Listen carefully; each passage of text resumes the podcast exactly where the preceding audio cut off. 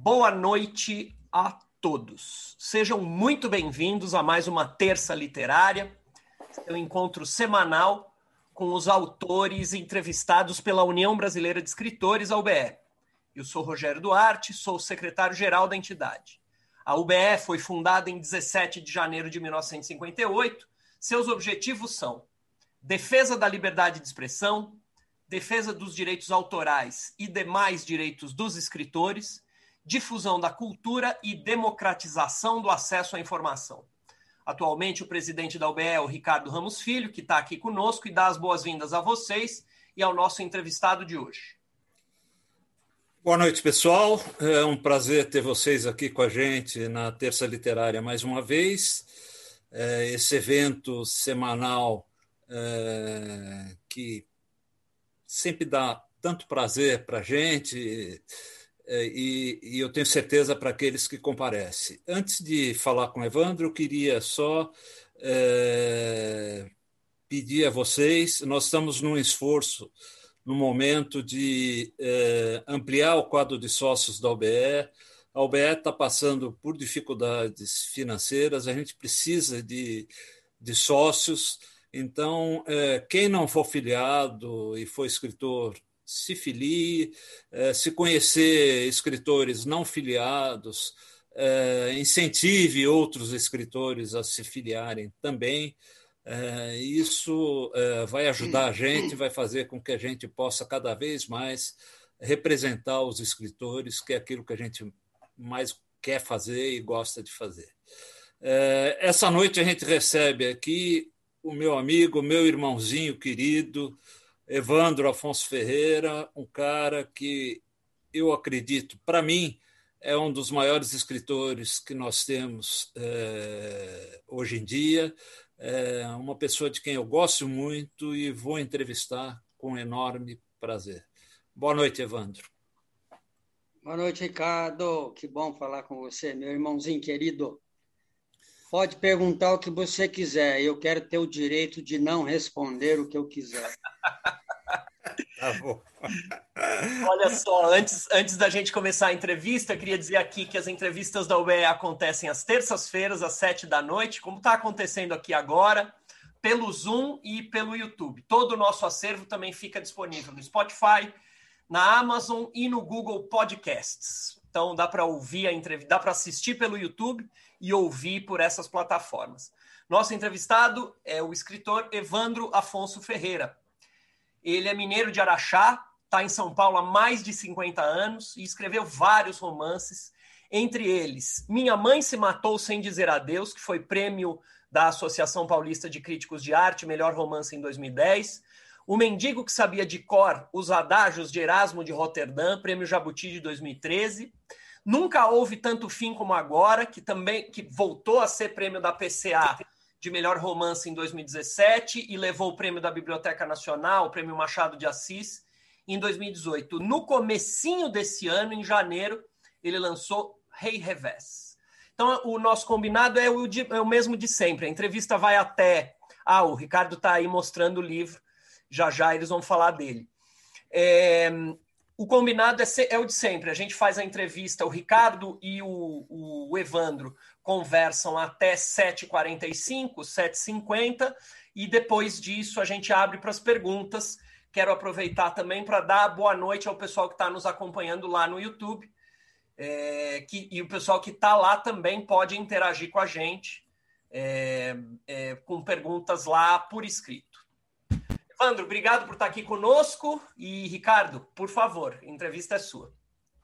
Vamos lá. É, Evandro, eu vou, eu vou começar fazendo uma pergunta mais formal, que a gente faz para todo mundo, e depois eu vou aproveitar para ouvir é, você contar algumas daquelas historinhas que eu sei que você gosta tanto de contar e que são tão divertidas. Tá? A primeira pergunta, é, essa é uma pergunta mais ou menos padrão. Você nasceu em Araxá. É, eu creio, se, se eu tiver errado, você me corrige, que deva ter passado a sua infância em, em Araxá. É, e como que foi essa infância e como você chegou aos livros? O que te levou à leitura? O que fez com que você acabasse gostando de ler e de escrever, consequentemente. Boa noite a todos, um abraço, obrigado. É, eu nasci em Araxá, vivi em Araxá até os 10 aninhos de idade. Lá eu estudei até o quarto ano primário e não saí disso até hoje.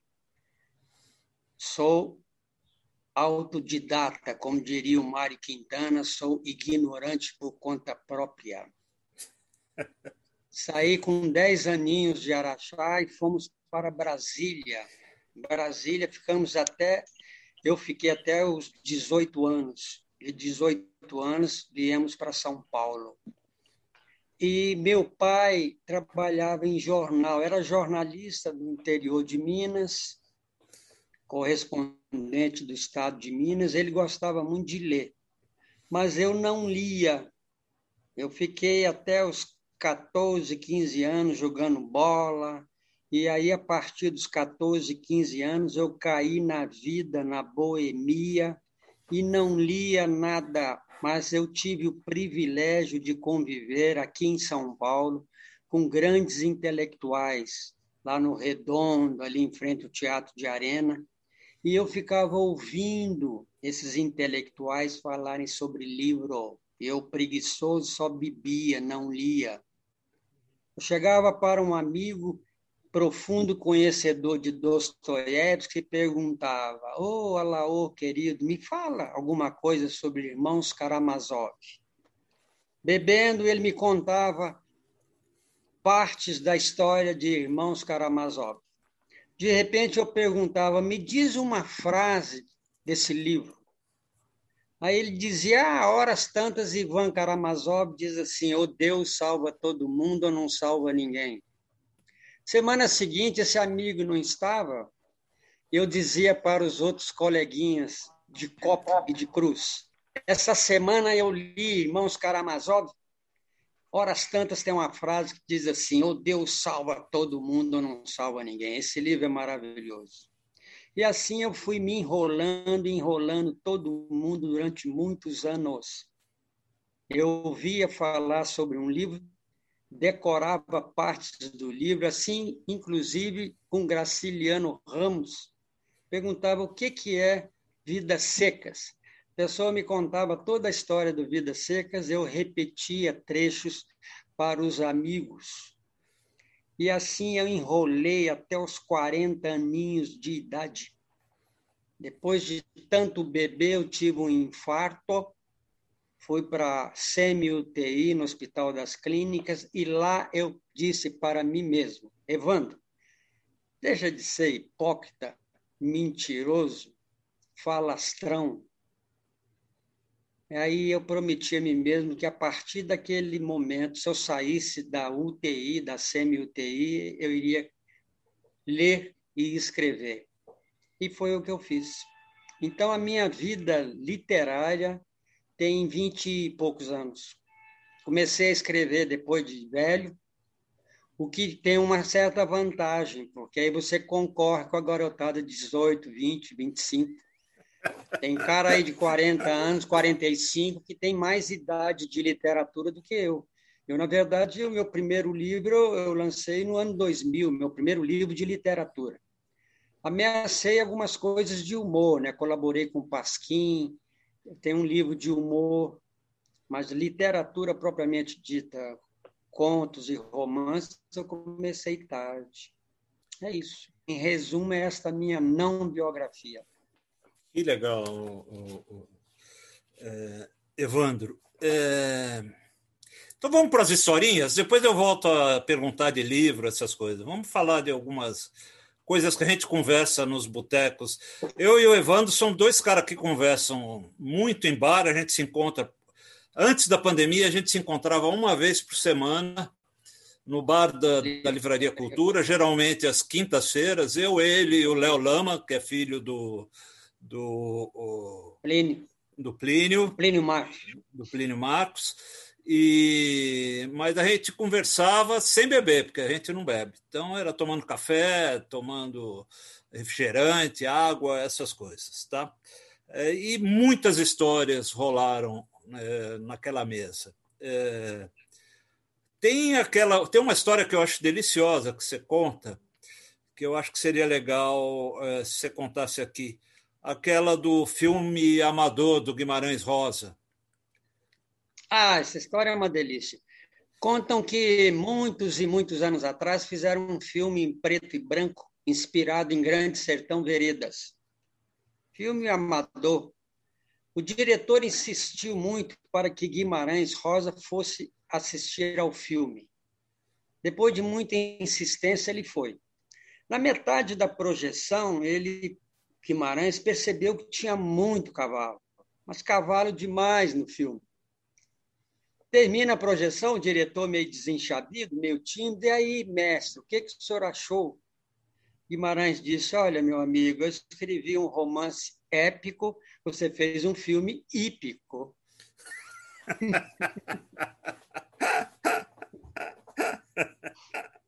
Muito, Muito bom, né? essa história. É, só para ficar no, no, Guimarães Rosa, você falou no Alaor, eu só queria confirmar é, se você já ouviu essa história, é, porque eu ouvi do Alaor. Tá? Alaor Barbosa? Alaor Barbosa. Tá? Ele disse que uma vez é, ele e o Guimarães Rosa estavam enchendo a cara. Né? E beberam, beberam, beberam, beberam, beberam. E disse que na hora dele sair dele ir embora, que ele já estava torto, né? É, ele e tem essa é, tem essa coisa que as pessoas dizem, né? É, algumas pessoas é, falavam ou falam sobre a homossexualidade do, do Guimarães Rosa, né? E que na hora de ir embora, o Alaor chegou assim no, no elevador, quando foi se despedir do Guimarães, Guimarães olhou para ele e falou assim: uma coisa é, que ninguém percebeu ainda, mas que eu só vou contar para você. Diadorim sou eu. Né? Hum. Falou assim, é, bem. Ele, bem... Cont... É, é, ele te contou isso? Ele me contou essa história, sim. Só que ele contou dizendo que não foi com ele, foi com um escritor mineiro. Ah, bom. Então, ele, ele ouviu desse é... escritor mineiro. Porque o, o Alaô trabalhou com Guimarães Rosa. Agora, a, a, história mais engraçada, essa questão do, do, do, do, lado feminino do Guimarães Rosa é uma, uma questão antiga que todo mundo comentava. O, o, o, o Marcos Rey, lembra uhum. do Marquito Rey? Lembro, Rey, lembro, irmão, lembro. Irmão era muito dele, amigo do meu pai, era muito amigo do meu pai e o criador do nosso prêmio Jucapato, né? Isso, o Marcos Rey me contava a seguinte história, porque o irmão dele era o. O Hernani Donato. Da... É, Hernani Isso. Donato. Hernando Donato. Diz que o Hernando Donato uma vez estava num clube lá do, do, do Rio de Janeiro e estava mais dois escritores. E aí é. um deles, eu esqueci o nome, falou, nossa, quem é esse cara que vem vindo aí, todo efeminado e tal? O cara, nossa, é o Guimarães Rosa, cara. E eu uhum. contei essa história para o Rui Castro. O Rui Castro falou, Evandro, é porque o, o Guimarães ele era, ele era feminino ele se vestia, inclusive, com muita elegância e tal. Ele era um, um homem com, com, com, a fala e o jeito feminino. E o Rui falou: eu fui o último a entrevistá-lo e, e, e, eu cheguei no apartamento dele, estava lá na sala esperando. A filha falou: espera um pouquinho que o papai já vem. Aí o Guimarães chegou com um monte de livro na mão um, meio de, de pijama, e, e, num gesto falou assim: quem quer falar comigo? Ele falou assim, bem feminino, era o jeito dele. Sei. Quer dizer, isso. Então criou dava, esse clima. Esse que criou essa, esse... É, essa impressão e tal. Até que um amigo, uma vez, foi entrevistar a filha dele, ele ficou cheio de rodeios. E aí uhum. a filha dele, sabe quem é a filha dele? A... Esqueci o nome dela. É, Esqueci o nome dela. Vilma. É a única filha que ele tem, acho. É a Vilma. A, a Vilma, a Vilma. E aí, esse jornalista me contou que ali ele ficou cheio de rodeios, aí a, a Vilma falou, escuta, você quer saber se meu pai era homossexual? Não era não, tá? É isso que você quer saber? Ela foi logo direto, assim, porque o cara ficou, ficou arrodeando, né? Falou, não, eu, eu, sei que você quer saber se ele era. Ele não era não, tá? Bom, quer mudar de assunto? Mas não teve isso. Agora, a coisa mais bacaninha que o Aor me contou, que essa é ah. bonitinha, que é, é, de vez em quando o Guimarães chamava o Alaô, dizia, Alaô, vem cá, sente-se aí. Alaô sentava, que foi, mestre? Alaô, querido, você tem lido Guimarães Rosa? bom demais, né? É muito bom. Muito legal. Muito, muito bom. Legal. Alaô, você tem lido Guimarães Rosa? Muito legal. Era gênio, né, Escuta, né? essa daqui eu vou perguntar agora para agradar o Rogério, vai, vai deixar o Rogério feliz. É, você sempre conta é, sobre um diálogo delicioso que houve entre a Hilda Riste e o professor Alcir Pécora. É, como é que foi esse diálogo? Essa história quem me contou foi o próprio Alcir Pécora, que é meu querido amigo, meu irmãozinho, um crítico mordaz, tem muito escritor que detesta ele, mas eu tive o prazer de ser amigo dele e tal. E ele me contou que uma vez era meia-noite, mais ou menos, e ele muito amigo da Hilda, muito amigo, inclusive ele organizou toda a obra da Hilda para a editora Globo. Uhum. E, e, e, ela liga para ele meia-noite, mais ou menos, e diz: Alci, eu estou vendo camões na parede. Ele entrou no destrambeiro dela, falou, mas querida, como é que ele está vestido? Ela falou assim, assim, assim, assado. Ele falou, não, meu amor, este é o Cervantes.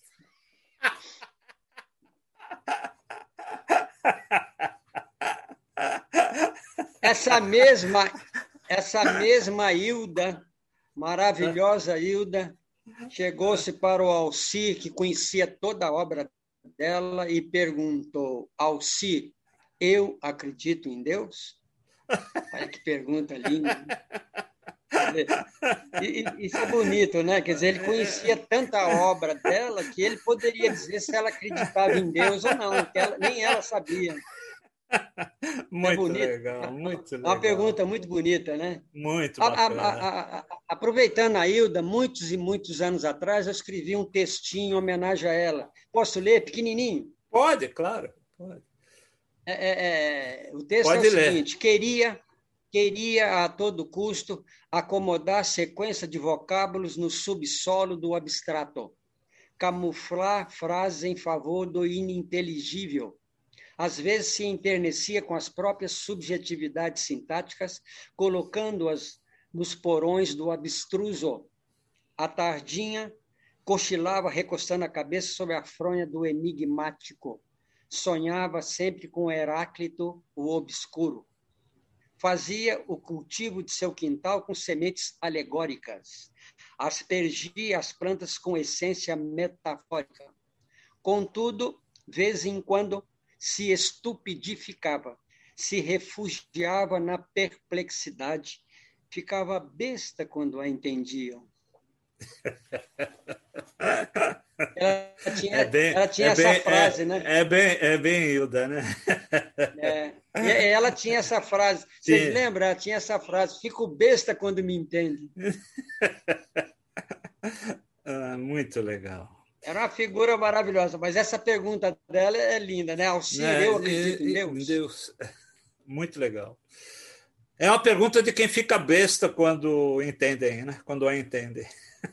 É, quando. E Kafka? Aquela história das bonecas. Eu adoro Kafka aquela mara... história.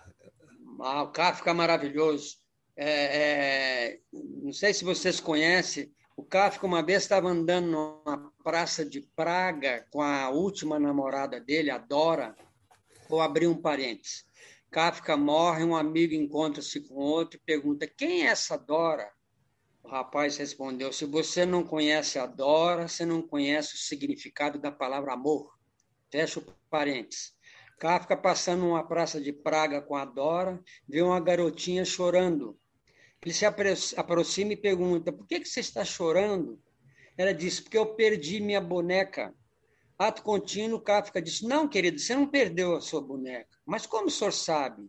Ela me escreveu uma carta.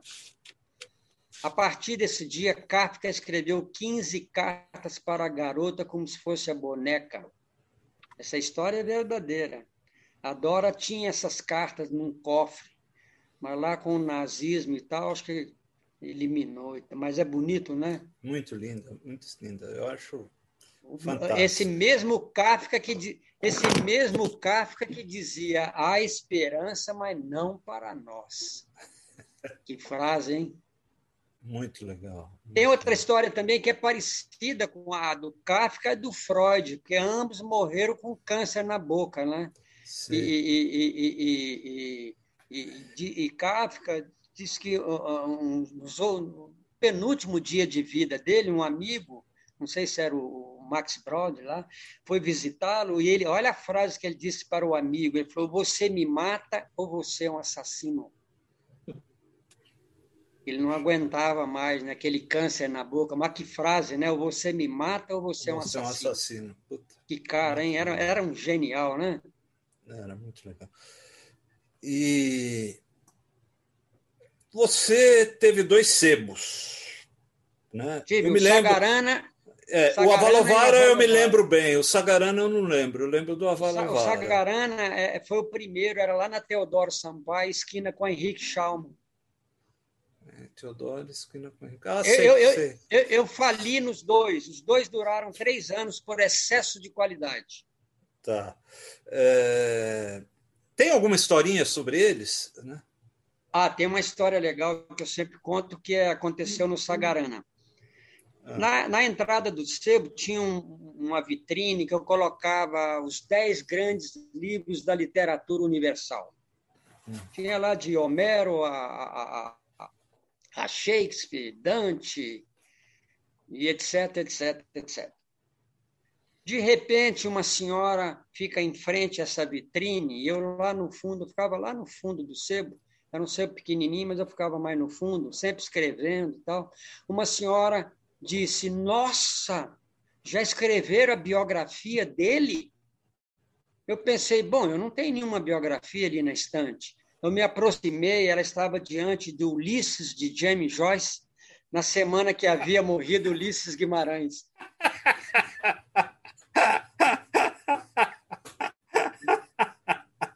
É bom, né?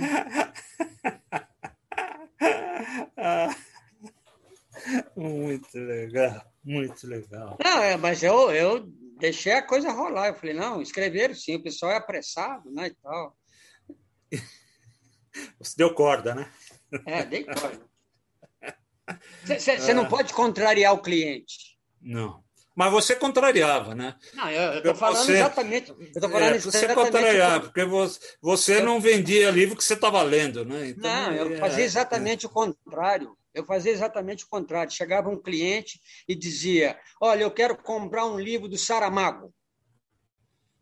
Eu dizia, amigo, eu tenho o livro de Saramago, mas eu tenho um escritor melhor do que o Saramago, mil vezes melhor.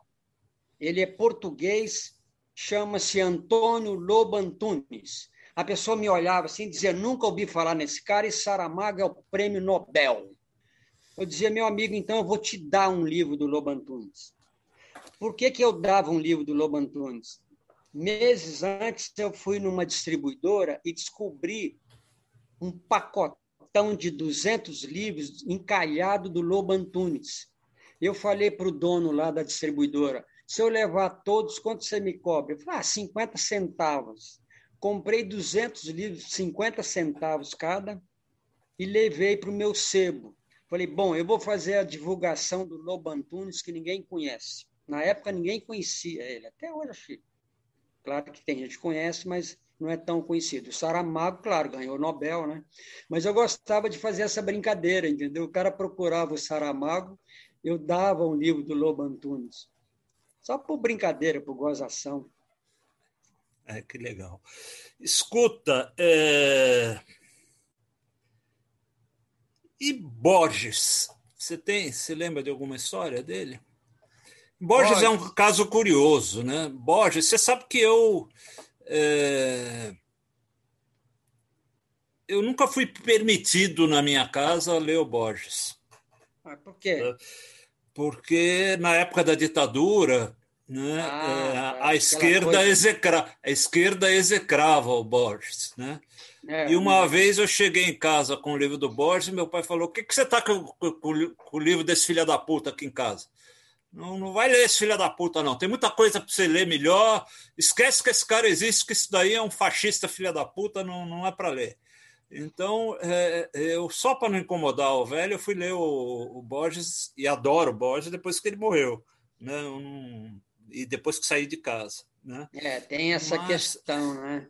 É. É, mas, mas é, essa questão política é, é, é, engraçado que eu nunca dei bola para isso porque eu amo desesperadamente a literatura. Uhum. Eu tenho amigos que se recusam a ler Celine, Viaja ao Fim da Noite. É uma obra-prima.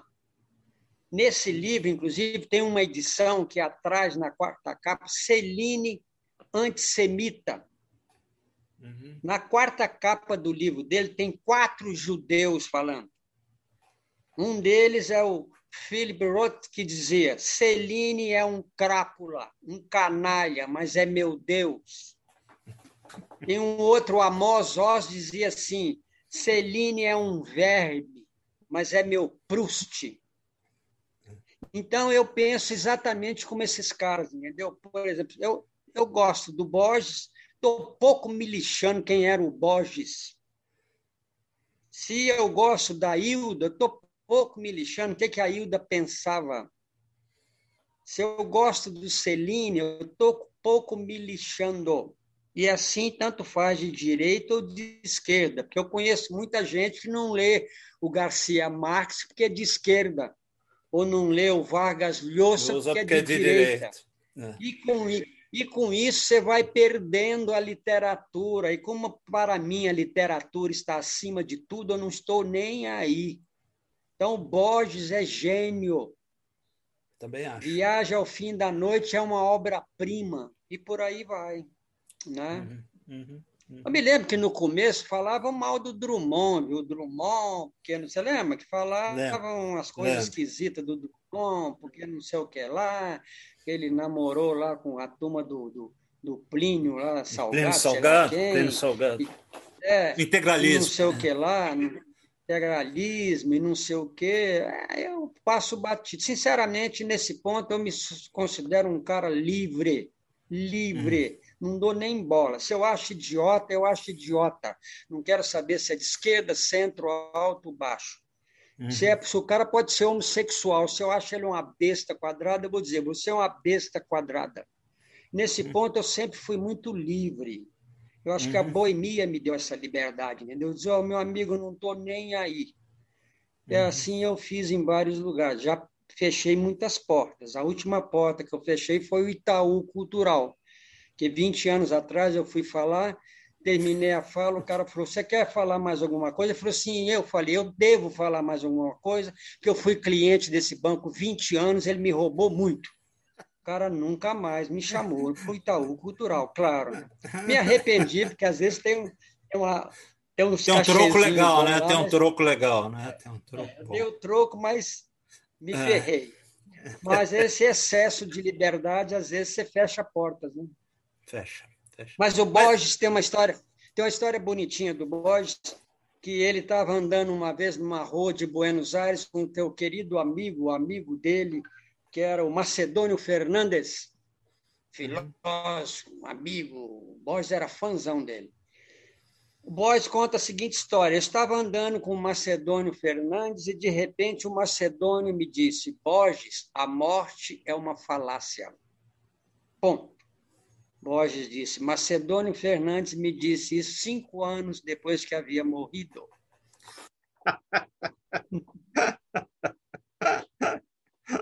Ah, maravilhoso, maravilhoso. Tem um conto bonitinho dele da encruzilhada, vocês conhecem? O cara encontra com outro numa encruzilhada e um pergunta: Para onde você vai? Ele diz: Eu vou para o norte. Ele diz: Você quer me enganar? Você fala que vai para o norte para que eu possa pensar que você vai para o sul, mas você vai para o norte mesmo. É bem borgiano. É bem borgiano. É bem, é bem, né? é bem a lógica borgiana. Né? Bem, é. Muito legal. Cara, agora eu vou começar a falar um pouco do, de você, da sua obra, tá? É... Sim, aí, aí, aí o nível vai ficar muito baixo. Não, vai ficar altíssimo. Esse livrinho aqui. Rei Revés. Rei Revés. Já li, viu? Você não lê as minhas e... coisas, mas eu leio as suas. É, eu, eu já li isso aqui. Eu estou enchendo o saco do, do, do, do, do Evandro, porque uma vez eu pedi para o Evandro fazer um prefácio do livro. Eu falei, Evandro, você faz um prefácio do livro meu? Ele falou assim: eu faço com a maior honra, vou fazer com o maior prazer. Só não prometo que eu vou ler o livro, mas o prefácio eu, eu faço. É ou não é, Evandro? Isso acho que ele fala para todo mundo. Né?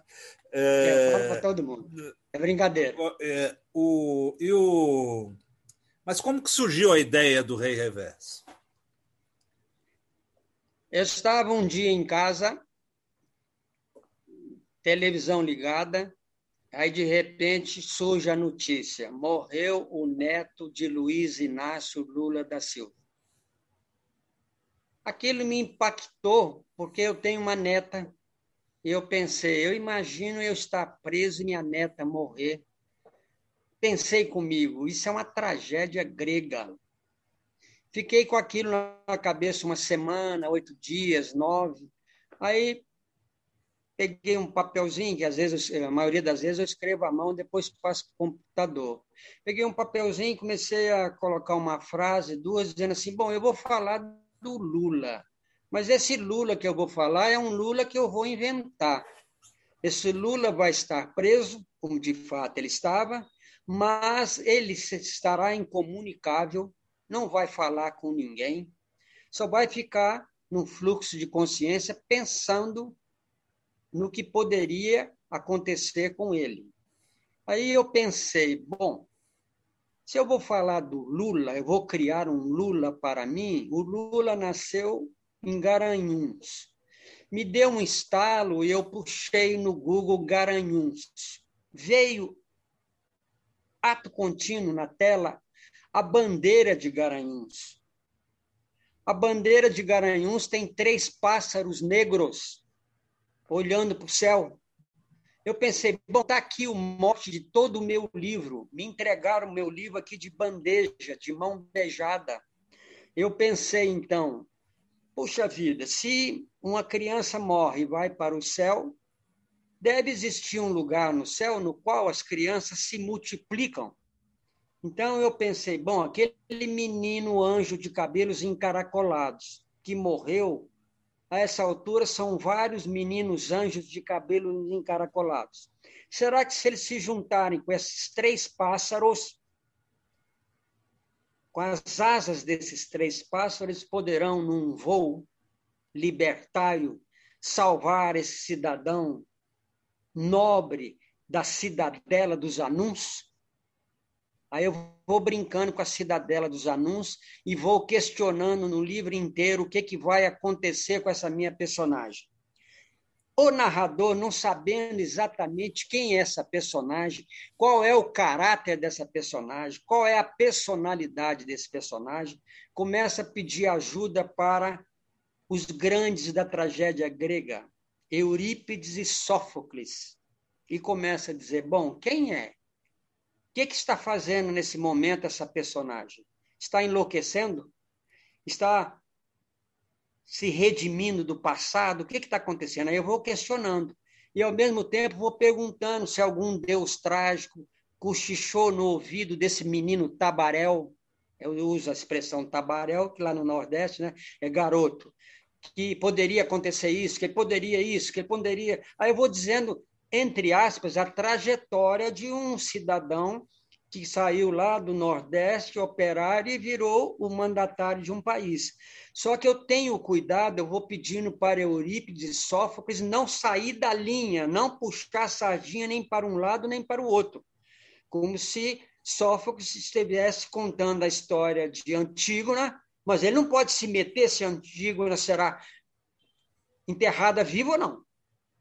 Só que de vez em quando eu brinco, como às vezes eu quero sair dessa linha tênue, e eu pergunto para Sófocles, mas será, Sófocles, se dependesse de você, Antígona seria enterrada, mas não viva, seria enterrada morta? Aí, de vez em quando, horas tantas, eu pergunto, mas Eurípides, será que Édipo, você deixaria ele furar dois olhos ou apenas um? Então eu vou brincando com essa coisa, entendeu? Eu não vou dizendo quem é, se o Lula é culpado, se ele não é, o que, que ele é. Eu vou entrando na tragédia dessa personagem e vou deixando só os mortos aparecerem para ele, em forma de silhueta. Tem um momento bonito do livro que aparece a silhueta do netinho dele e ele faz uma literação. Vou, voltei. Aí é um momento lindo, lindo mesmo do livro, entendeu? Aí de repente uhum. some. Então, de uhum. repente, na horas tantas no livro, nem os mortos vão aparecendo? Aí vai dando desespero nessa personagem. Só que, só para terminar, não contente com isso, eu peço a ajuda de Tiresias, o cego Tiresias de Tebas, dizendo: o que, que está fazendo essa hora essa minha personagem? Me diga. E quem é, de fato, essa personagem? E aí o Tiresias não aparece, porque ele está lá no quinto círculo lá do, do inferno de Dante, às vezes eu peço para Dante liberá-lo. E Dante não dá a menor bola, e Tiresias não diz nada até a última página do livro. Na última página do livro aparece Tiresias. E eu não digo mais nada. Uhum. é isso. O livro é isso. Agora, como sempre, eu não sei explicar meu livro porque eu privilegio a palavra eu vou construindo frases que eu acho bonitas e tal. Não dou muita bola para a história, como você conhece minha literatura. Então, é, isso que eu ia te perguntar. Isso que eu ia te perguntar, é, Evandro. Eu, eu li o livro, eu adoro o livro. É, eu, eu, quando eu digo que eu considero você um dos nossos maiores escritores da atualidade, eu estou falando a verdade. Né? É, agora, como você disse no início, é um livro quase que inteiro fluxo de consciência. E, o, e o fluxo de consciência aí é, aparece, é, vamos dizer, em detrimento, vamos dizer, da história em si. Não é um romance é, que tenha, é, vamos dizer, uma, uma grande história, vamos dizer, que tem uma não, história. Não tem história nenhuma. É, não tem. É um romance que é fluxo de consciência e linguagem, linguagem muito bem elaborada, muito bem escrita, frases maravilhosas. É, é com isso que você se preocupa durante o livro. Como você vê, é, é, eu tenho visto muito ultimamente uma crítica é, é justamente a isso. Né? É, ah, os, os romances hoje em dia viraram é, um exagero de, de, de, fluxo de consciência e deixaram de ter história. Romance precisa ter história. Como é que você vê isso? Ah, eu não me preocupo muito, mesmo porque hoje é exatamente o contrário, né? Hoje a literatura é de história, ela é uma literatura engajada, é uma literatura com aquele tal de lugar de fala e etc, etc. Eu nunca dei a menor bola para isso, nem agora, nem antes. Porque eu venho de uma outra família literária. Minha família literária é... Não estou dizendo que eu não quero me comparar com eles, mas a minha família literária é Hilda Hilst, é, é, é Bruno Schultz, é Cornélio Pena, é Lúcio Cardoso, é Graciliano Ramos. É gente que trata muito bem a palavra trata a palavra com carinho, sabe? E, e, eu nunca me preocupei com isso, porque eu tenho uma frase que retrata bem isso. Eu, eu, digo o seguinte: quando eu estou escrevendo um livro, eu dou o máximo de mim. O leitor nem sempre faz o mesmo.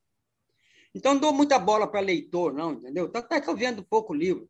Isso me dá uma liberdade total. Não estou muito preocupado com engajamento para vender livro. As editoras me respeitam por isso. Eu digo, olha, não estou nem aí, meu amigo, se vai vender ou não vai. Deixa aí que esses caras aí vendem. Deixa que tem uns vendedores de livro aí, que você sabe muito bem que são os caras aí. Você vende livro adoidado e tal. E aí uhum. eu tenho o privilégio de ouvir. Eu já ouvi pelo dono da 34 uma vez, falou, Evandro, não se preocupe. Nós temos aqui os vendedores de livro, nós gostamos de você. E por incrível que pareça, esse menino que você citou lá no começo, o Andreasa, ele me disse a mesma coisa. Eu falei, ah, eu não, eu não, não vendo livro. Eu falei, Evandro, não estou, eu não estou preocupado com isso. A sua literatura, eu gosto dela e ponto. Escreva o que você quiser. Para vender, temos todos os grandes best-sellers aqui. Não se preocupe com isso. Então, eu tive esse privilégio de encontrar editores carinhosos comigo nesse sentido. E isso, querendo ou não, dá uma liberdade danada, entendeu? Não, Porque você não, fica, você não se enquadra em nada. Eu não quero me enquadrar em nada. A minha literatura é completamente malucona. Não estou dizendo que ela é boa ou ruim. Ela é doidona. Ponto final. Tanto é que no começo da minha literatura, é, é, é eu recebi elogios de Milô, de Zé Paulo Paz, de Alcipecro, de João Baldo Ribeiro, por causa da doidice. Os meus primeiros livros, ninguém consegue entender o título, é assim, Grogotó, Araã, Erefuê, Zaratempô, Catrâmbias. Eu cheguei a, a, a, a, compilar 3 mil palavras sonoras, montei o, o, o, Fábio Lucas, querido Fábio Lucas, que foi presidente da UBE, uma vez ele me falou, falou, Evandro, não existe no mundo um escritor que fez isso. Quer dizer, eu juntei um dicionário, não é, não é dicionário próprio, não é o dicionário do, do Graciliano, do Guimarães, que tem as palavras, tem neologismo. Não, eu nunca criei um neologismo. Eu fui compilando, isso graças ao sebo que eu tinha. Eu ficava lá parado, no meio de milhares de livros, e fui colecionando dicionários. Então, eu, eu ia digitando, eu via lá, catrâmbias, tá, Araã, tá, Erefuê, Zaratempô, Zuruó, Zoropitó, tudo era palavra sonora. Eu fui compilando e formei um dicionário de 3 mil palavras sonoras. E isso eu levei para os meus cinco primeiros livros, que era um negócio dificílimo, ninguém entendia, você imagina. Se eu coloco numa frase, por exemplo, eu não me contentava em dizer assim a palavra louco. Dizer, bom, louco qualquer escritor escreve. O que, que é louco? Eu pesquisando, eu descobria que Zuruó é louco. Não contente com isso, eu descobria também que Zoropitó é louco. Olha as duas palavras, Zuruó, Zoropitó. Dava um som impressionante. Então, lá numa frase, dava assim, Zuruó, Zoropitó. E eu fui multiplicando isso, e a, a, os meus cinco primeiros livros têm uma sonoridade assustadora e muitas vezes o leitor não passa da quinta página. Uhum. Porque tem milhares de palavras que ninguém entende. É, ele acaba. Mas, mas isso é um detalhe. De certa maneira, agradou muito a crítica e os escritores. É, precisa ter, ser um leitor experiente, não é qualquer leitor é. que vai ler, né? É, é isso. Uma coisa é, que eu sempre prestei muita atenção, é, e que você é conhecido por isso, você é conhecido por ser um escritor que tem títulos maravilhosos de seus, é, seus romances. Né? Minha Mãe se Matou Sem Dizer Adeus é um título maravilhoso. O Mendigo que Sabia de Cor os Adágios de Erasmo de Roterdã, eu acho um título ótimo. É, os piores dias de minha vida foram todos. Esse é, é, um, é um achado. Né? É, nunca houve tanto fim como agora que para mim é o. É, é, é, é posso fazer esse... um parênteses? Posso fazer um parênteses? Esse, esse, você muda, né? O, não, esse, o... esse título eu mudei, eu brinco que eu melhorei o Whitman. É, é um título... Eu brinco porque tem, uma, tem um verso do Whitman assim, nunca houve tanto começo como agora. É, você mudou. Eu falando de menores o... abandonados, de, de, de, meninos de rua, eu falei, bom, no meu caso, nunca houve tanto fim como agora, que toda semana morria um. É. E que, para mim, é, é, é, um livro que eu tenho um enorme carinho por ele. Eu, eu gosto, gosto demais. Também. Eu gosto desse livro demais. e Moça Quase Viva, enrodilhada numa morelha, quase morta, também eu acho um título. Né? há uma história do Graciliano com Aurélio, que eu não sei se você conhece. Graciliano estava escrevendo, se não me engano, uh, Vidas Secas. E Aquele Vidas Secas, livrinho. não, Vidas Secas não, Angústia, Angústia. Angústia, maravilhoso. É, pouco antes dele ser preso, e, e o, o, Aurélio ficava enchendo o saco do, do Graciliano, Aurélio, Aurélio Buarque de Holanda, perguntando: e como é que vai ser? Qual vai ser o título do livro? Qual vai ser o título do livro?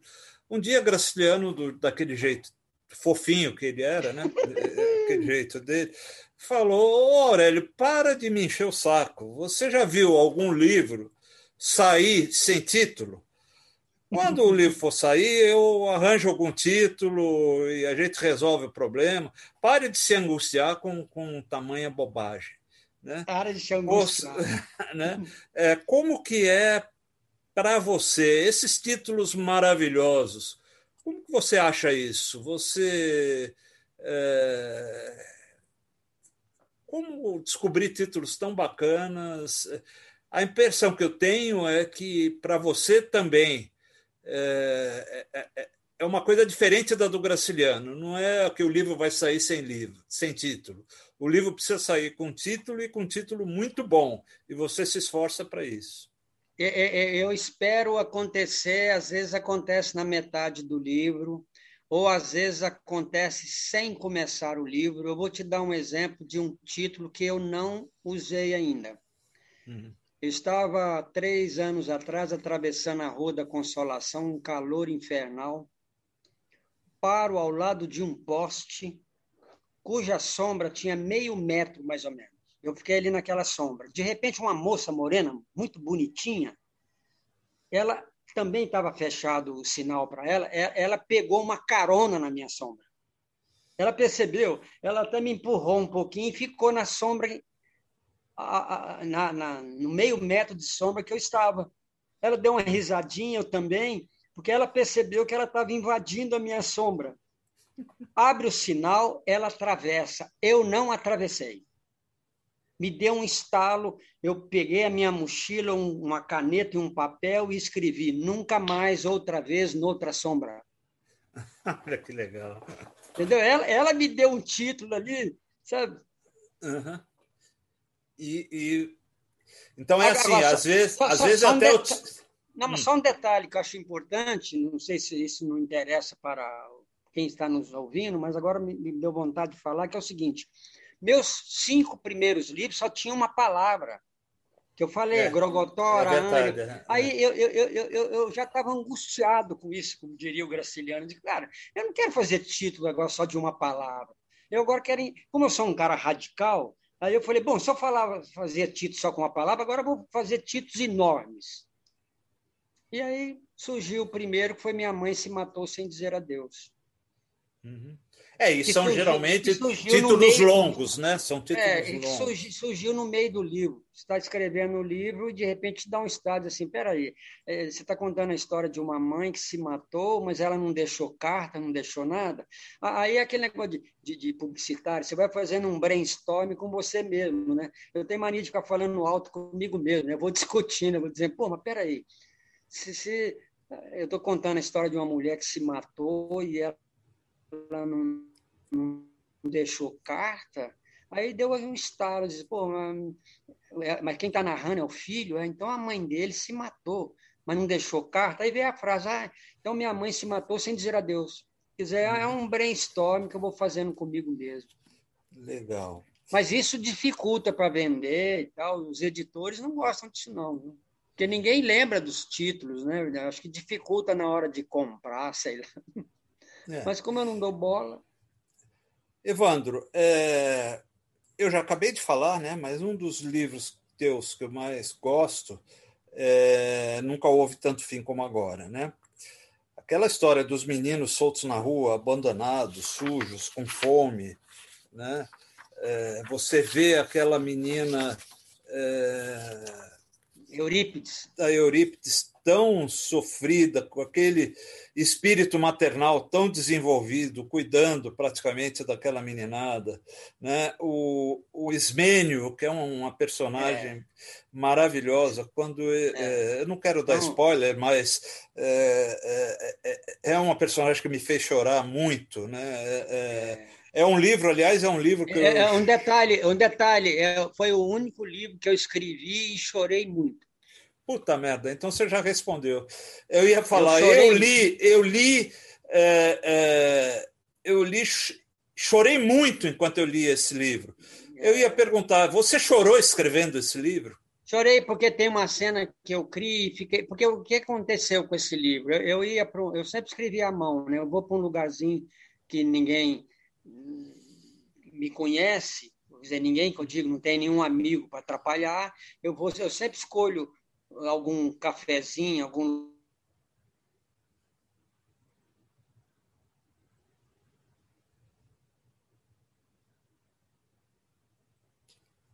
Vamos esperar que deve voltar, tá, gente? O, deve ter um, um, pequeno pequena falha na conexão. É, se precisar, eu ligo para o Evandro, mas não, não esquentem a cabeça, ele já deve voltar. Pessoal, vamos fazer pergunta, pessoal. É importante que as pessoas perguntem, né? Já tem uma pergunta da Dulce na fila, que ela tinha escrito logo no comecinho da, da entrevista.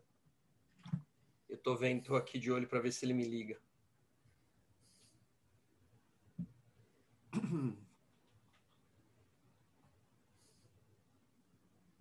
Ele é, caiu. É. Ele caiu, já já ele volta. Eu falei para ele aguardar porque o porque o próprio o próprio Zoom retorna. Ricardo, enquanto isso, lá no YouTube, é, a Adriana pergunta qual é o nome do livro que você está falando, que o Evandro chorou muito? Nunca houve tanto fim como agora. Nunca houve tanto fim como agora. Vou responder lá. Enquanto Evandro não, não retorna, é, é, o pessoal que está lá no YouTube, tem bastante gente por lá. Pronto, está tá, tá retornando. Está retornando, está retornando. Depois eu falo do pessoal do YouTube. E pessoal, também é a hora das perguntas, hein? E quem quiser fazer, é só entrar na fila. Se tiver vergonha de fazer, manda por escrito que o é, Rogério faz. Manda por escrito, eu mesmo faço. O Evandro está ingressando na sala. Está de volta? Está conectando. É, está Voltou. Conectando. A gente treinou hoje à tarde, tá? Ele, ele tá tranquilo.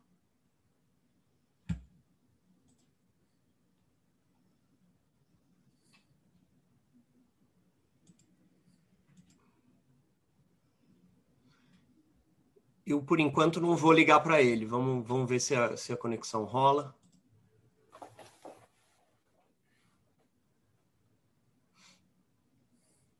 Opa,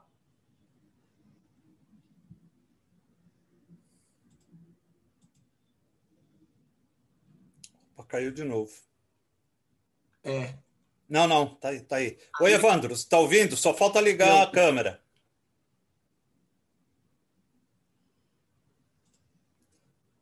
Oi, Evan... Oi, Evandro. Pronto, tá de volta.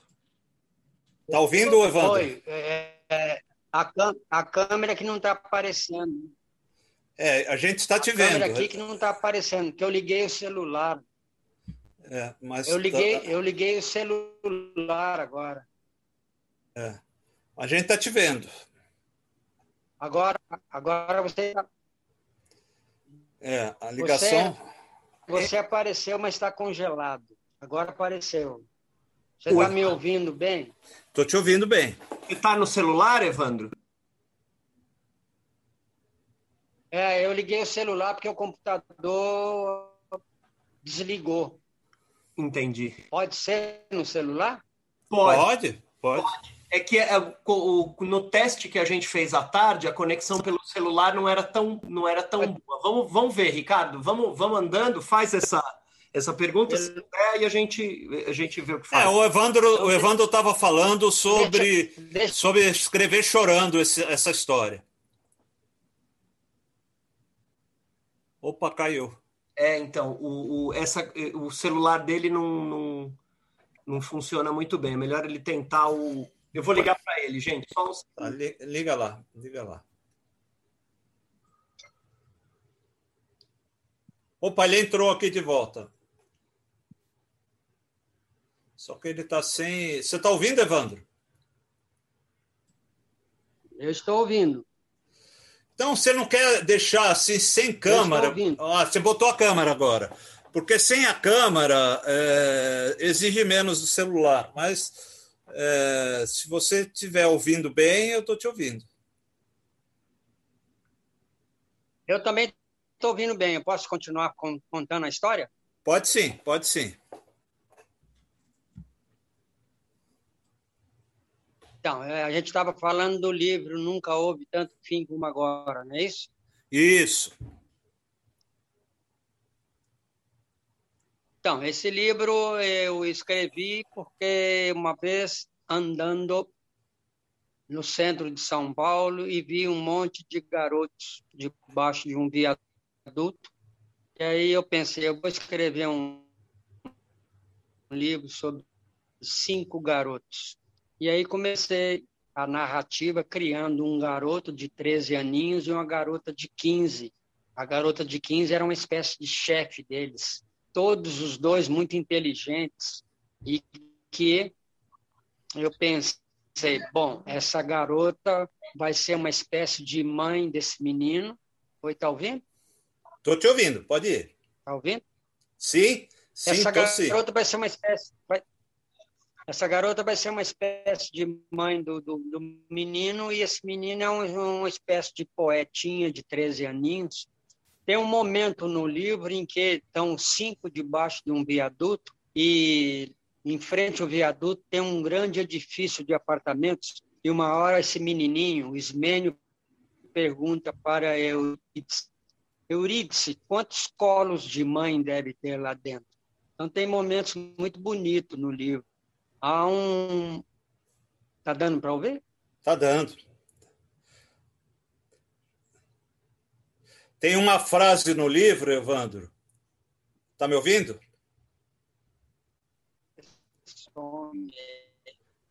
Tá me ouvindo? Ouvindo? Alô, Evandro? Alô, alô, alô, alô. Tô te, tô te ouvindo, Evandro. Pode tá falar. ouvindo? Tô, tô sim. É que tá, tá cortando a frase. É, É. o ideal seria o Evandro tentar de novo o computador. A conexão pelo computador é bem melhor. Alô? Você consegue tentar outra vez pelo computador, Evandro?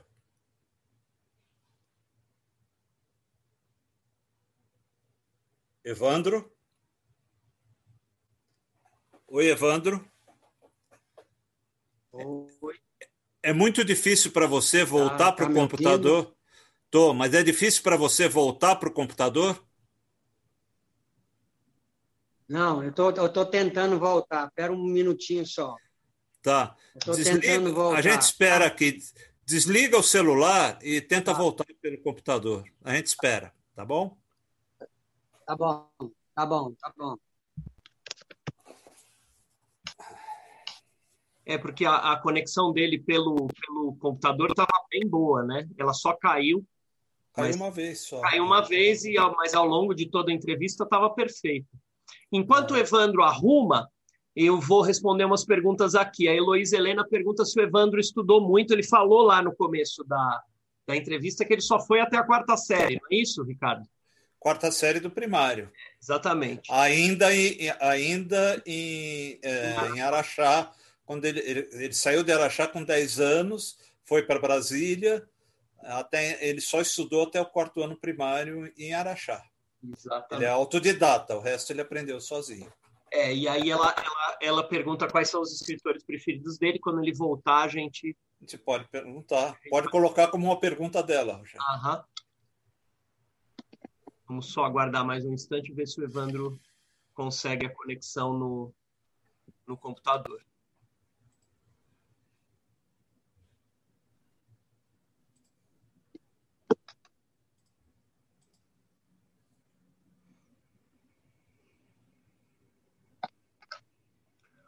Outra pessoa que estava, não sei se está nesse momento, acho que está, mas que eh, comentou ao longo da entrevista foi. ah, que tem bastante gente na sala, então vou falar aqui os nomes. Ah, Então, a Adriana Santiago, o nosso diretor Eliakim, a Heloísa Helena, que fez essa pergunta há pouco, ahn, a Cris Rezende, que está sempre com a gente, todas as terças, Rubens Pereira também, dizendo que o Evandro lembra do avô dele, Diz- É, inclusive pelo chapéu. É, aqui, peraí, Eliakim estava conosco. Ah, era dela que eu queria falar. Rosa Freire de Aguiar estava aqui com a gente na, na, no, no YouTube, A Rosa Freire de Aguiar é viúva do Celso Freire. do Celso Furtado, né? Do Celso Furtado? É, acho que é. É, do Celso Furtado. É... Evandro, é você? Querendo falar conosco? Será que ele entrou?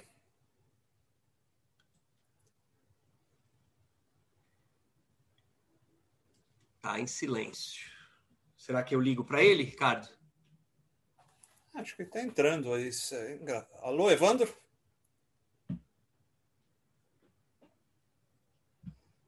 É, liga para ele, porque ele não deve ter ligado alguma coisa. Ou ele não ligou o microfone. Vou dar um toque para ele. Oi. Oi, Evandro. Tá bem? É, é, pelo computador. Pelo computador você não está conseguindo?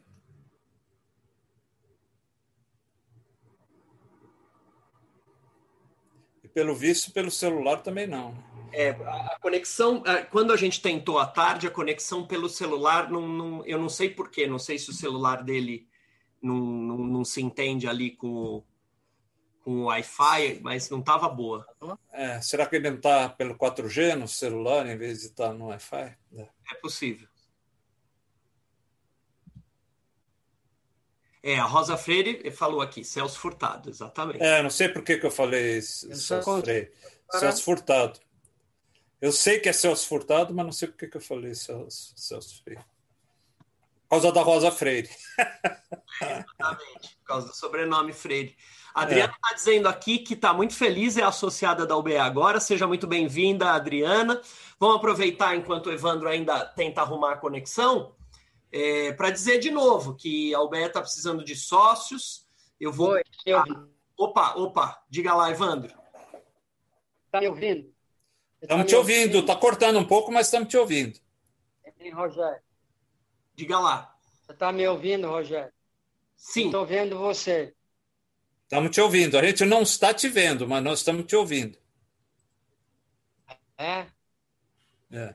Mas te ver é o de menos. Você não é lá uma grande beleza, a gente quer te ouvir. Ah, não sou, não sou Chico Buarque. Aliás, está tá me ouvindo? Posso falar? Eu Pode. posso falar? Pode. Pode falar. Você falou que eu não sou essas coisas, eu costumo brincar. Eu costumo brincar que meu sonho é um dia encontrar com Chico Buarque e falar para ele: Chico, deixa eu ser você apenas cinco minutos. Já pensou eu com a sua beleza e a minha inteligência?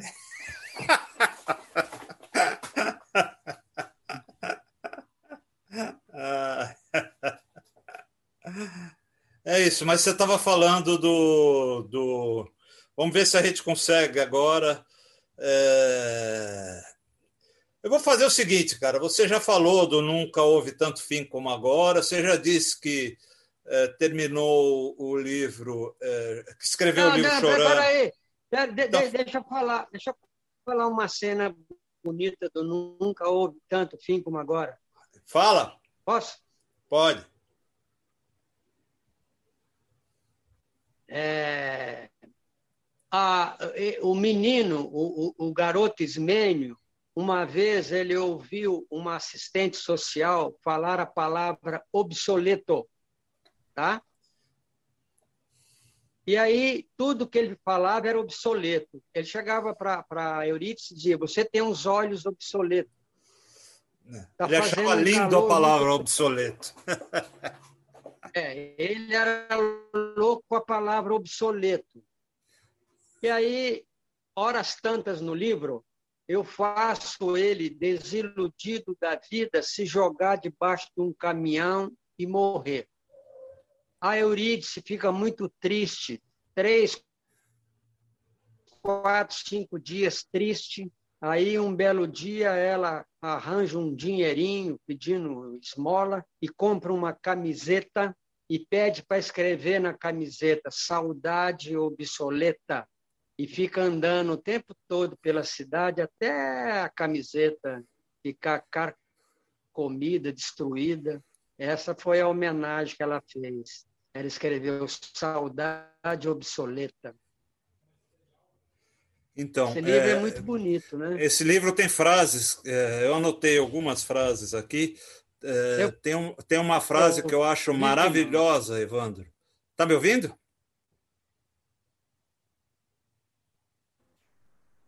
Evandro? Estou ouvindo. Então, uma frase que eu acho que. É, Estou ouvindo. Então, uma vez o, uh, o, o, narrador né? ele conta: Eurídice disse-me certa vez, sobre efeito de droga qualquer, não me lembro. Sou ácaro que sonha ser Ícaro. Eu acho muito bonita essa, essa frase no, no, no né? Sou ácaro que sonha ser Ícaro. Muito lindo, né? Esse livro tem, tem coisas maravilhosas. É um, um, é um machado. Chorei muito lendo o livro, chorei pela beleza, pela tristeza, por tudo. Evandro, eu vou, é, eu vou terminar. É, eu... Diga. Não, pode falar. Eu vou terminar a entrevista te agradecendo, né? E passando para que os outros possam perguntar eu também. Que agradeço. eu, já, eu que já passei da hora de, de, de, de passar para os outros poderem perguntar também. Tá bom? Um beijo, irmãozinho. Tá, tá bom. Um beijo, Ricardo. Obrigado, viu? Obrigado te amo. Você. Também te amo. Obrigado, Ricardo. É, então, assim, a gente tem algumas perguntas aqui na sala. A gente tem a pergunta da Dulce, a pergunta do Ricardo Fernandes e uma pergunta do Sibila. Ah, não, uma pergunta do Sibila e uma pergunta da Denise. Quatro aqui.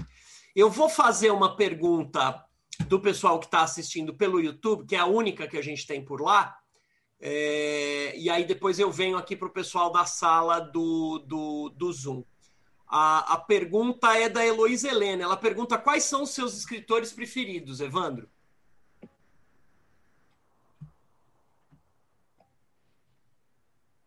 Não deu para ouvir direito. O, o é... A Heloísa Helena, que está com a gente lá no YouTube, pergunta. Deu para ouvir. Eu, eu, a Heloísa Helena pergunta para você quais são seus escritores preferidos. Ah, tá é,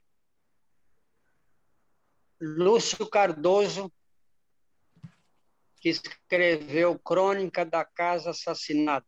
Cornélio Pena, que escreveu A Menina Morta. Contista Samuel Ravé. Esses são meus preferidos brasileiros. E estrangeiro, Vou citar três: Bruno Schulz, Herman Brock e Robert Musil. Deu para entender? Deu, deu. Deu sim, deu sim. Ouviu? Ouviu? Perfeitamente. Sim. Quer dizer, perfeitamente está dando uns cortes, mas está dando para entender. Tá. É, e eu acho que está com um pequeno atraso, mas acho que a gente está se entendendo, então vamos avançar. É. É, Agora a pergunta é da Dulce. Diga lá, Dulce. Precisa abrir seu microfone. É, Evandro, é, parabéns. Gostei muito de conhecê-lo, não, não o conhecia. É, gostaria de saber, em termos de método de trabalho, por exemplo, Uh, o que você teria a dizer aos escritores? O que você consideraria importante como método de trabalho? Ô, Dulce, eu costumo dizer, na, na, na, às vezes eu participo de algumas oficinas literárias, eu costumo dizer que a pessoa que está começando a escrever, ela deve escrever todo santo dia, uma hora, duas horas, escreve e rasga, escreve e rasga. Porque uma hora as palavras de pena de você, de dó de você, elas se juntam num mutirão e te dão uma frase. Muito legal. É interessante isso, muito interessante. Obrigada, obrigadíssimo. Não, deixa eu só dizer mais uma coisa, Dulce. Sim. Eu é. também tenho uma dica que parece bobinha que eu dou para os alunos, que é o seguinte. Você hoje sai daqui e vai para casa e diz assim: Eu vou começar a escrever um livro.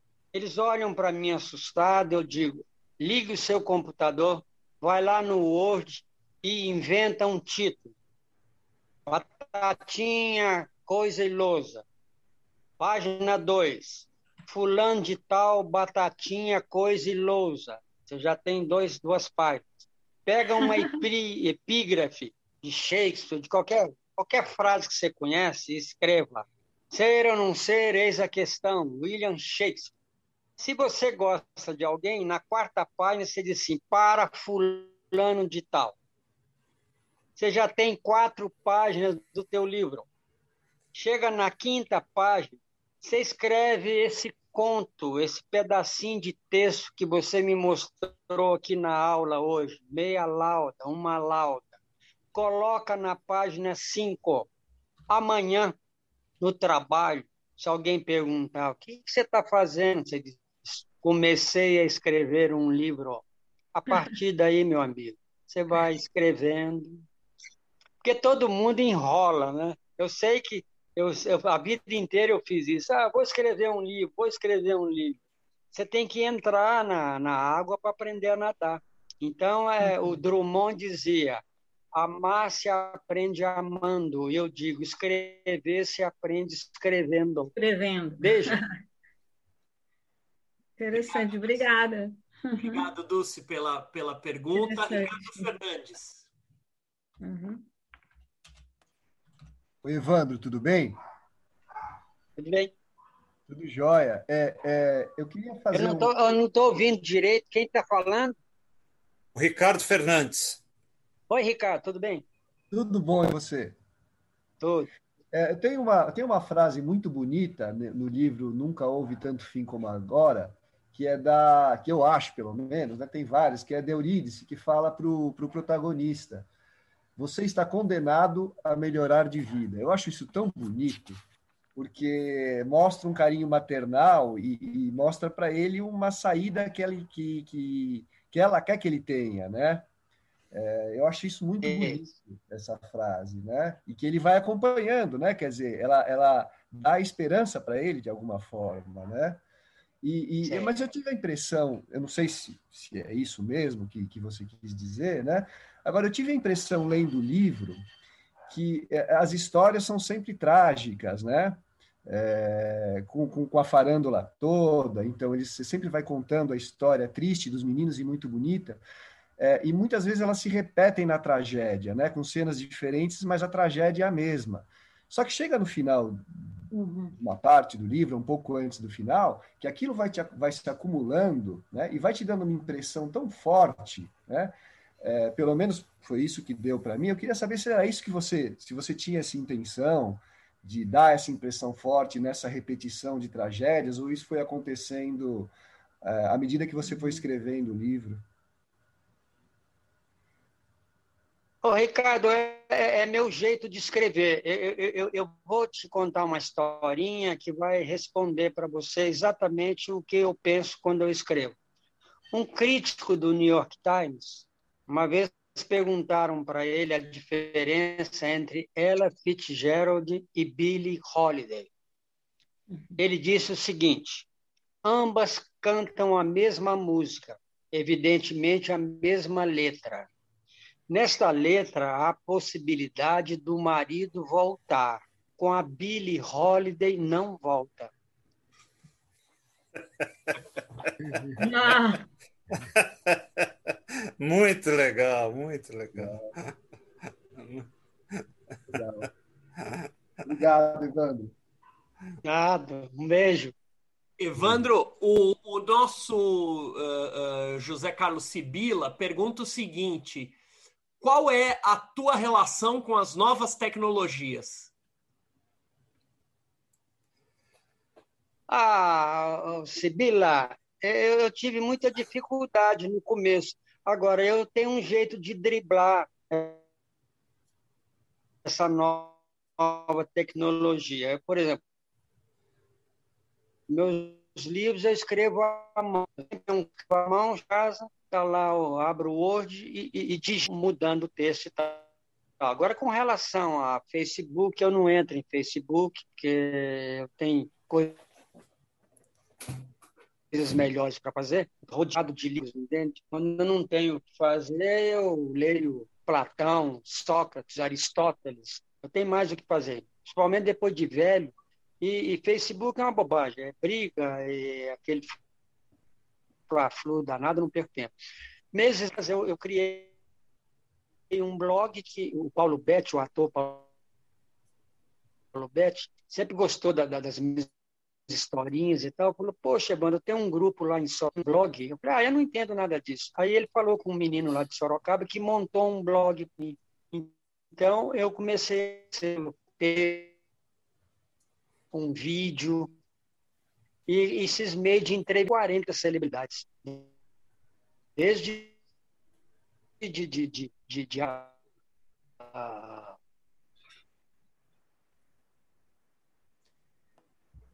Eu, tá, eu acho que o Evandro caiu. Eu não sei se alguém está vendo Evandro na sala. Sim, estou vendo. Tô ah, vendo. Tá. É, mas já desanimei e parei. Já de um mês para cá parei. Deu para ouvir? Deu, deu sim. Deu. Deu, é, deu uns deu, cortes no meio. Deu para ouvir?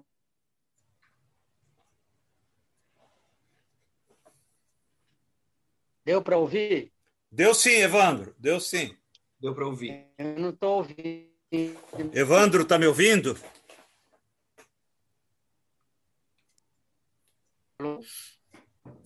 Tá, tá. Eu acho que está picotando muito. Eu, é...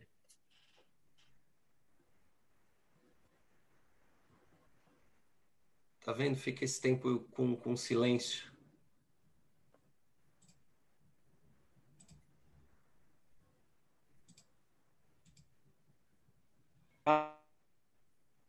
ouvindo? Estamos ouvindo. Agora, agora deu, voltou. Você nos ouve? Alô? Está me ouvindo? Agora sim. Estamos ouvindo. Você nos ouve? Alô? Oi, Evandro. Eu estou ouvindo muito mal você. É, eu acho que a gente a, a conexão do Evandro oh, agora ela está picando muito homem. e tem atraso. É, vamos fazer o seguinte. Acho que o, o com, com, a conexão que do, do, Evandro, acho que o melhor a fazer é a gente encaminhar para o final, né? Porque senão tá, fica. Eu acho que está picotando muito. O que você acha, Ricardo? Eu concordo. Eu acho que, inclusive, os quatro que iam perguntar já perguntaram. É, é, vamos, vamos encaminhar para o final. Então vamos fazer o seguinte: eu vou, eu vou mostrar para vocês os próximos entrevistados. Aí depois a gente se despede aqui do Evandro. É, vamos, vamos, ver, acho que a despedida a gente consegue fazer. Olha é, o Evandro, inclusive, caiu agora, tá? É. Oi, oi. Opa, tá aí. Oi. Tá aí. Você está tá ouvindo, Evandro?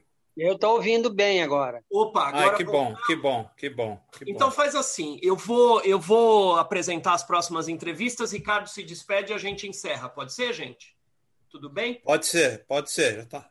Então beleza. Pode ser. Então, pessoal, vamos lá. 11 de maio, semana que vem, as entrevistas da UBE acontecem sempre às terças, às 19 horas. 11 de maio a gente vai entrevistar a Frei Beto, vencedor de, de Jucapato. 18 de maio está confirmado. É, escritora Graça Graúna, é, especialista em literatura indígena, e ela também escritora, é, poeta.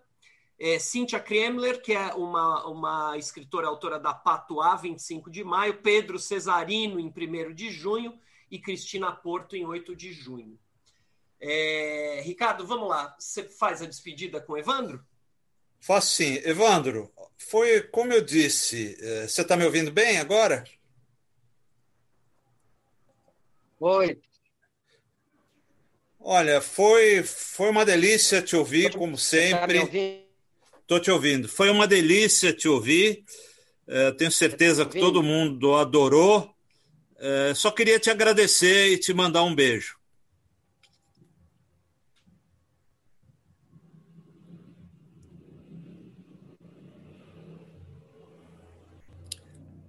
Ouviu, Evandro?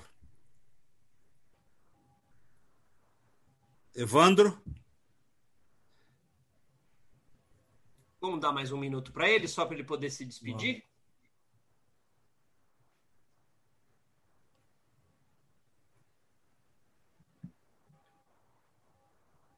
Eu não vejo aqui. Ah, vejo. Ele está tá, ele tá na, tá na eu tô vendo. Tá na sala, ele está Tô na vendo. sala. Ele está com o microfone desligado, Rogério, Evandro. Não sei se você olhar, É, ele desligou o microfone. eu tô, eu tô pedindo para ele ativar. É que eu não posso ativar o microfone dele. Eu não tenho essa. Eu não posso abrir o microfone dele. É ele que tem que abrir o microfone.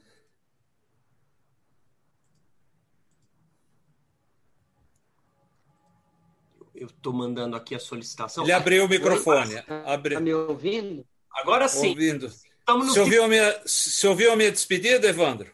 Está me ouvindo, Ricardo? Estou te ouvindo, Então- sim. Eu tô, eu tô querendo, eu, Eu quero vi, agradecer eu vi, a Eu quero entrevista. fazer a minha. Ah. Muito obrigado, meu irmão. Tá? A gente é que agradece. Tá, muito obrigado. Obrigado mesmo, Ricardo, meu irmãozinho querido. Assim E um beijo por você, assim um que café der. Outra vez. É, um a- beijo a- na alma. Na sua e também. obrigado por todo mundo aí, tá? Assim que, que eu cumprir o- as duas semanas protocolares, eu te ligo para a gente combinar um café.